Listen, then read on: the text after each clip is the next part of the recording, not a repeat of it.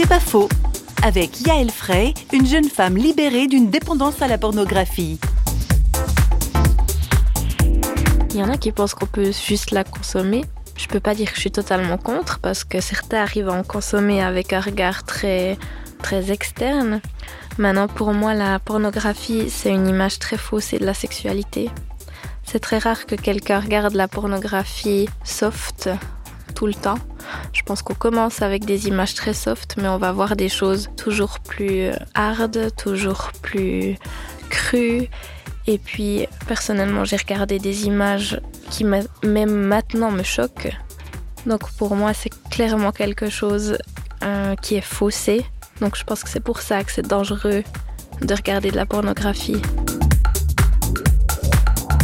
C'est pas faux, vous a été proposé par parole.fm.